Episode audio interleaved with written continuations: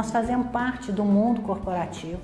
Nós não podemos esquecer que nós fazemos parte do sistema capitalismo e o sistema capitalismo tem uma, uma interface muito grande no mundo corporativo. A gente não sabe hoje o que é o ovo e a galinha, tá? Ou foi porque as empresas foram desenvolvendo e foram desenvolvendo tanto e que foram robustecendo as bases do sistema capitalismo, ou se foi porque o sistema capitalismo foi dando tão certo, ele foi tão bem armado que propiciou o desenvolvimento das empresas até hoje. Chegamos no século 21 com poder inimaginável do mundo corporativo. Vocês fazem parte, né? Vocês que estão do outro lado da telinha fazem parte de um mundo altamente perigoso, altamente poderoso, altamente economicamente poderoso, formador de opinião e tudo. Né? Então entender essa escala, entender esse poder é muito bom.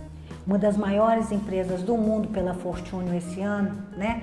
pela revista Fortune em receita operacional é a Walmart. A Walmart ela gera, gerou o ano passado 480 bilhões de dólares. Depois da Walmart vem as cinco grandes petroleiras do mundo, tá?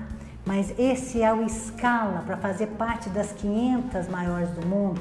Juntas elas geram praticamente 33 trilhões de dólares. É um mundo muito poderoso e isso é poder econômico, social, é, político, isso é tudo. Vocês fazem parte desse mundo. Entender o tamanho e o poder dessas organizações, ela é muito forte. Só que nós também vimos que nós estamos numa sociedade em rede, onde o empoderamento da opinião pública cada dia que passa fica maior e precisa ser ouvido, precisa ser percebido. E aí, gente, o que está vindo para aí, né, que a gente já comentou, mas uma das coisas que é, foi muito comentado no século XX, né, e uma das que entrou muito forte nos planejamentos estratégicos de todas as empresas foram aquelas cinco forças de Porter, né?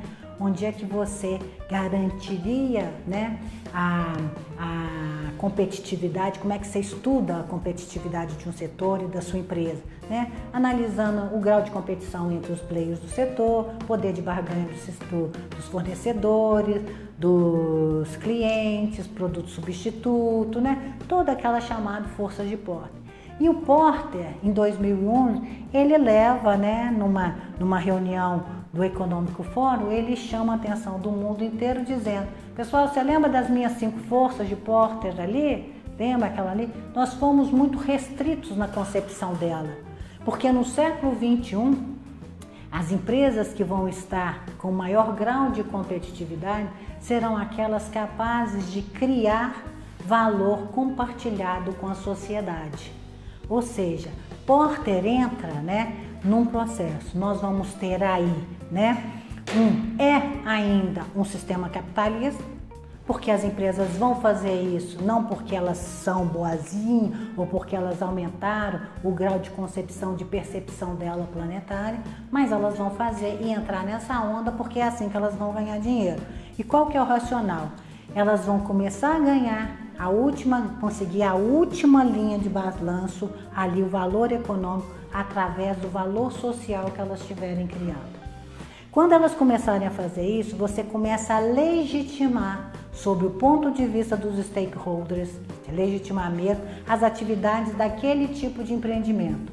Quando você começar a legitimar isso e a turma perceber, você começa a ter política governamental para, de uma certa forma, dar força a esse tipo de atividade.